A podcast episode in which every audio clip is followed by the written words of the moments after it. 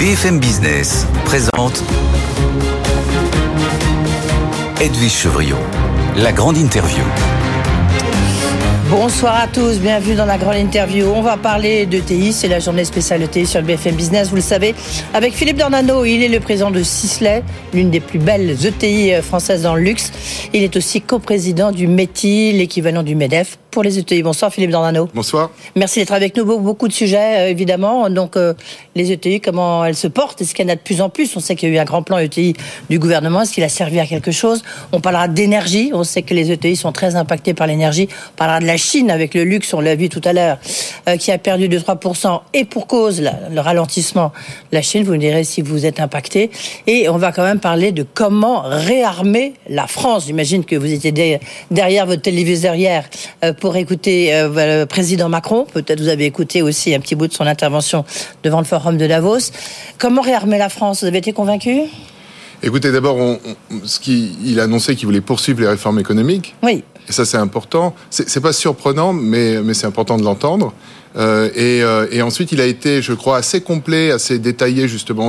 Or, or on sait que il faut, c'est une action pour pour poursuivre le, redressement d'un plus grand nombre de TI, ça, ça joue sur de nombreux facteurs et donc c'est important de, les prendre tous en compte. Il a parlé de relance, relance de son quinquennat, mais on a aussi compris relance peut-être des réformes. L'acte 2 de la réforme sur la, la croissance, le pacte de croissance, est-ce que pour vous c'est suffisant ou pas? Euh, je, pense que d'abord. Là, là, on a un beau décor. Hein, il est encore en train de, de nous vendre, je veux dire, de vendre la France devant les investisseurs à Davos. Je, pense qu'on est d'abord toujours, nous, Français, assez, assez critiques et parfois chefs d'entreprise assez critiques, mais il faut reconnaître que le travail qui a été fait en, en, matière économique ces dernières années, qui, qui consiste, à, mon sens, à réaligner compétitivement le pays sur l'environnement européen, euh, porte, porte des fruits et donne des résultats. Et c'est quelque chose de nouveau et ça a permis de développer un plus grand nombre de TI. En 2008, il y avait 4600 ETI, aujourd'hui il y en a 6200. on est encore très loin de l'Allemagne, qui entre-temps a elle aussi beaucoup progressé en nombre de TI, mais, mais on voit qu'il y a une tendance qui est positive. Le deuxième point, c'est que pour la première fois en quasiment 40 ans, on a commencé à diminuer l'écart fiscal entre la France et son environnement européen. Et on en, on en a des résultats, puisqu'on a vu le chômage baisser, on a vu les recettes fiscales rester stables, voire même augmenter, puisque l'impôt sur la société a même doublé. Euh, on voit donc que c'est une politique qui porte ses fruits. Ce que nous attendons, ce que nous espérons et ce que nous comprenons du discours du président de la République, c'est qu'il faut poursuivre et poursuivre ce réalignement qui nous permettrait de... de, de... Et, de qui nous permettrait d'être concurrentiel et même sans doute même plus performant que la plupart de nos voisins européens. En même temps, la dernière fois vous étiez là, Philippe Dornano, euh, vous étiez euh, venu piquer un peu un coup de gueule justement sur les impôts de production parce que donc finalement euh, ça sera étalé. on voit on voit quand même que les impôts de production ils ont rapporté plus, même si on, en a déjà supprimé un et demi. Alors, ils, ont rapporté, pour être précis, exactement la même chose. Hein. Ils ah, étaient à 80 milliards en 2020. Mmh. C'est 80 milliards euh, aujourd'hui, d'après l'indicateur de taxe de production qui maintenant est publié, ce qui est une bonne chose d'ailleurs, euh, chaque année euh, par, par l'État. on a vu par contre que l'impôt sur les bénéfices, lui, a quasiment doublé entre 2017 et 2023. Et donc, on voit que les entreprises continuent de contribuer à la collectivité et que cette intuition qui consiste à dire on va sortir de ces problèmes de dépenses publiques et de dettes par le haut, c'est-à-dire par l'activité, eh bien, les premières réformes des pouvoirs publics montrent que effectivement, ça donne des résultats. Mais est-ce que vous avez été, euh, vous, je sais pas, vous avez des informations, vous avez été consulté. On sait que Bercy euh, a lancé une grande consultation auprès des chefs d'entreprise. Je ne sais pas si vous avez été euh, contacté. J'imagine que oui, quand même, euh, pour voir qu'est-ce qu'il faut faire, comment lancer cet acte 2 des réformes sur les impôts de production. Est-ce qu'ils vous ont fait des promesses? Est-ce qu'effectivement, c'est bien un étalement et non pas un postpone, un, stop En réalité, ce qui, pour, d'abord poser la situation, aujourd'hui on a encore à peu près 80 milliards de surfiscalité par rapport à l'environnement européen. Ça a baissé, mais c'est toujours 80 milliards d'écart. Il y, a donc, il y a donc un chemin qui a été fait, il a donné des résultats, il faut, à notre sens, le poursuivre. Cet écart, il est principalement dans deux domaines. Les impôts de production, qui sont à peu près de 35 milliards plus élevés que la moyenne européenne, et le coût du travail qualifié. Le coût du travail qualifié, c'est l'économie des bons salaires. C'est le, développement de bons salaires, c'est aussi la montée de gamme euh, d'une économie. Et donc il est absolument essentiel que sur ces deux postes où nous avons une fiscalité qui est plus élevée que, l'Europe, on poursuive, parce qu'on a déjà commencé, mhm. on poursuive ce réalignement. Nous, nous pensons que, c'est, que ce, ce réalignement, on peut le faire sans que ça coûte à l'État voire même en rapportant à l'État. C'est ce que la première phase de ce réalignement a démontré. D'accord. Alors maintenant, cet acte 2 de la réforme, cette loi, euh, euh, cette loi Pacte 2 que, que devrait initier euh, Bruno Le Maire, vous, concrètement, on va essayer d'être concret. Qu'est-ce que, qu'est-ce que vous voudriez? Parce que maintenant, c'est bien d'avoir une belle Ferrari, une Maserati, de la vente, mais maintenant, il faut quand même regarder ce qu'il y a sous le capot. Vous, concrètement, ça serait quoi? Il y, a, plusieurs choses. Le premier, le premier point, c'est le la poursuite du réalignement compétitif. C'est d'ailleurs prévu. Simplement, il nous semble que quand ça marche, il faut accélérer. Et c'est ce que dit le président de la République. Il dit, je veux pas ralentir, je veux accélérer. Enfin, sans le faire parler. Je pense que c'est un message, en tout cas, qui nous passe qui, et qui me paraît, et qui me paraît intéressant. donc, ça, donc, le coût la du traduction donc, donc les taxes de production, il faut continuer à les baisser, les baisser peut-être même plus vite. Mmh. Euh, non pas pour les baisser, non pas pour payer moins d'impôts, mais pour les réaligner sur l'environnement européen, ce qui va permettre de créer plus d'activités. Le deuxième point, c'est, et il a aussi abordé le coût du travail qualifié est clé cette économie des bons salaires, si j'engage pour développer mon entreprise des, des, des cadres à l'export, des ingénieurs, des chercheurs, il faut que je puisse le faire, il faut que je puisse les former, certes, il y a, aussi ce sujet-là, mais il faut que je puisse le faire et que ça me coûte pas beaucoup plus cher que ce que ça peut me coûter dans un autre pays européen, parce que sinon je pars avec un, un désavantage. Un, un, un, troisième point qui est important, mais on en reparlera peut-être, c'est de régler le problème de l'énergie, parce qu'aujourd'hui il impacte terriblement les entreprises. Quatrième point, c'est la simplification, là aussi le président en a parlé. Et le cinquième point, parce qu'il est clé pour les ETI, c'est la transmission d'entreprise. C'est-à-dire. Avec le fameux pacte du trail, le maintien du pacte du trail. Vous allez comprendre en un mot, on va avoir une ETI sur deux qui va se transmettre dans les sept prochaines années. De notre capacité à ce qu'elle se transmette dans des bonnes conditions ou pas, se jouera le Mittelstand, enfin le tissu industriel, le tissu économique des ETI de demain. D'accord. Sur la question des normes, l'enfer des normes, pour vous, c'est un véritable enfer en tant que chef d'entreprise? Par exemple, vous êtes en train de, de, construire une nouvelle usine, on sait, près de Blois, euh, mm. dans votre pays, euh, Philippe Dornano. vous y arrivez quand même?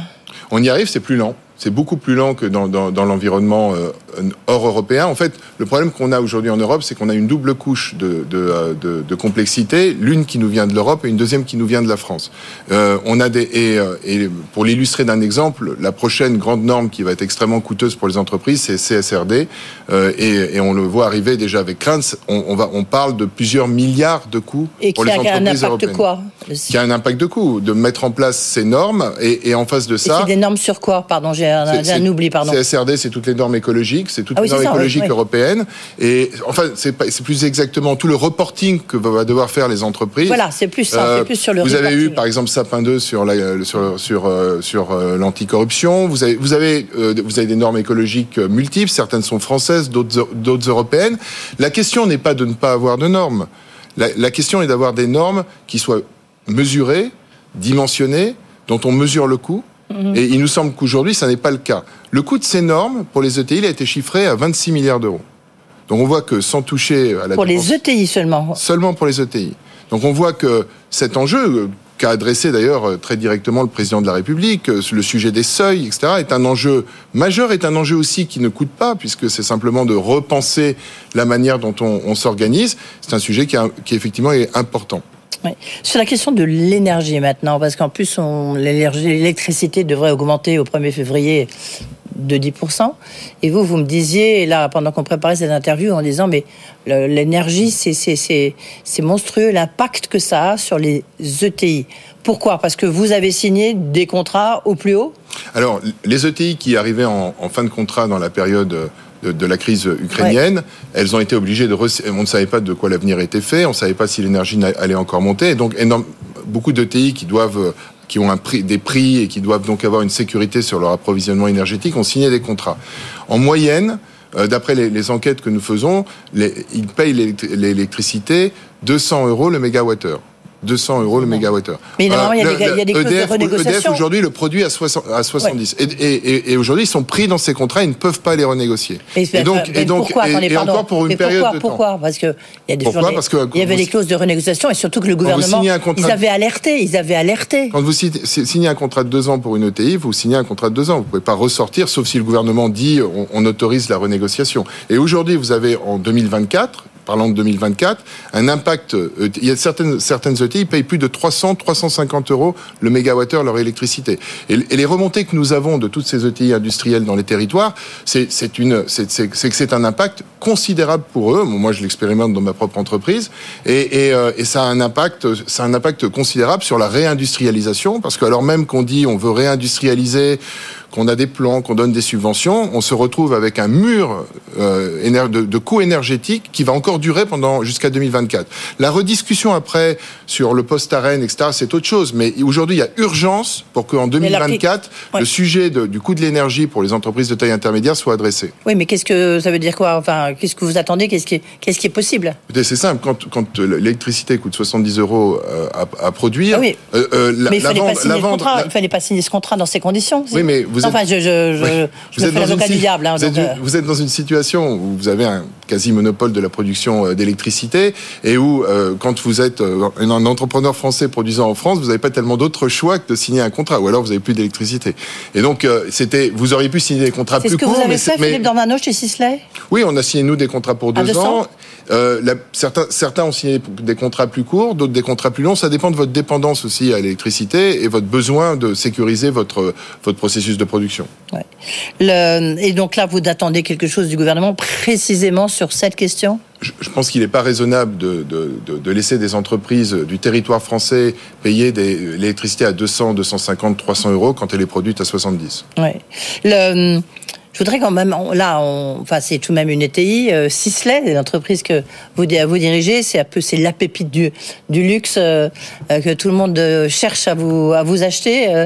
Euh, Philippe Dorano, on a vu la Chine, là, les chiffres sont tombés. Le, Premier ministre était, Chiang était à Davos, euh, 5,5% de croissance euh, pour la, Chine. Donc c'est une croissance que nous, on aimerait bien avoir, mais c'est évidemment une croissance très largement inférieure à d'habitude.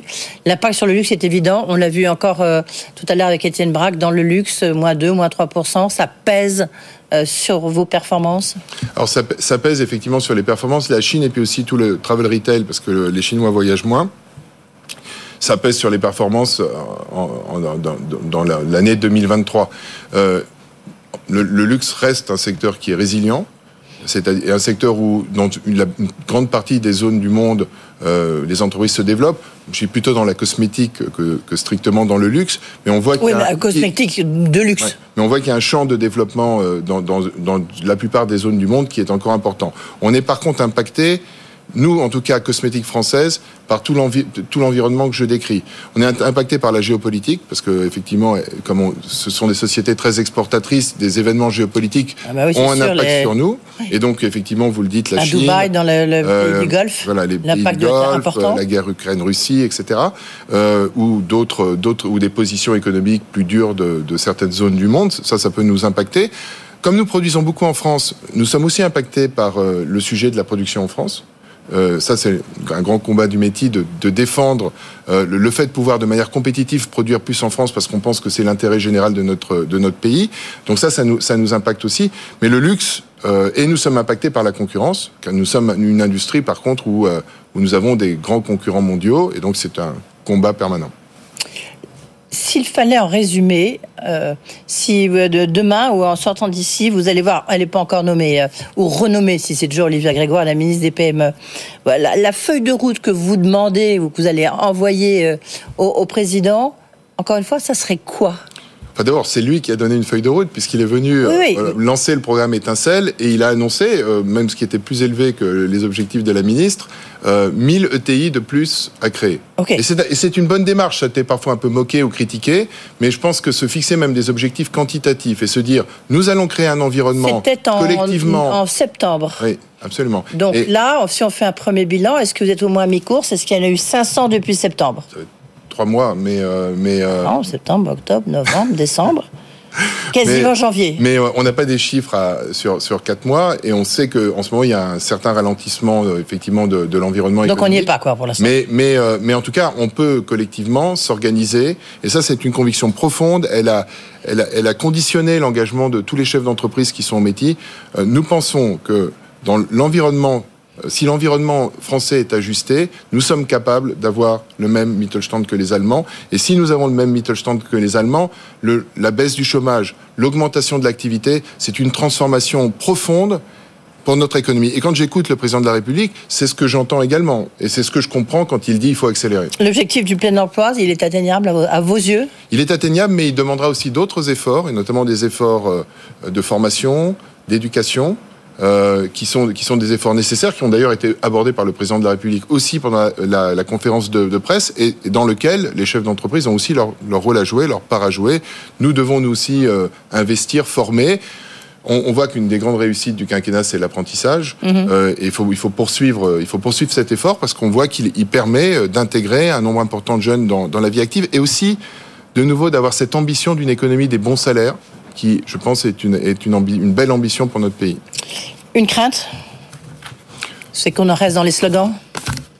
Euh, Non Oui, c'est ça, exactement. Notre crainte, c'est que, c'est que cette transformation profonde de la politique économique de la France ces sept dernières années, ce, ce, ce, ce passage d'un cercle qui était un cercle de destruction, on avait tout essayé avec le chômage, à, à, à une nouvelle politique qui permet une amélioration et, et une croissance de l'emploi, eh bien, on ne, le poursuive pas. Voilà notre crainte. Oui, que ce vieux monde est en train de passer, en tous les cas, pour reprendre l'expression d'Emmanuel Macron lors de sa conférence de presse. Merci, Philippe Dornano, d'être venu ici, président du CISLE et coprésident du METI.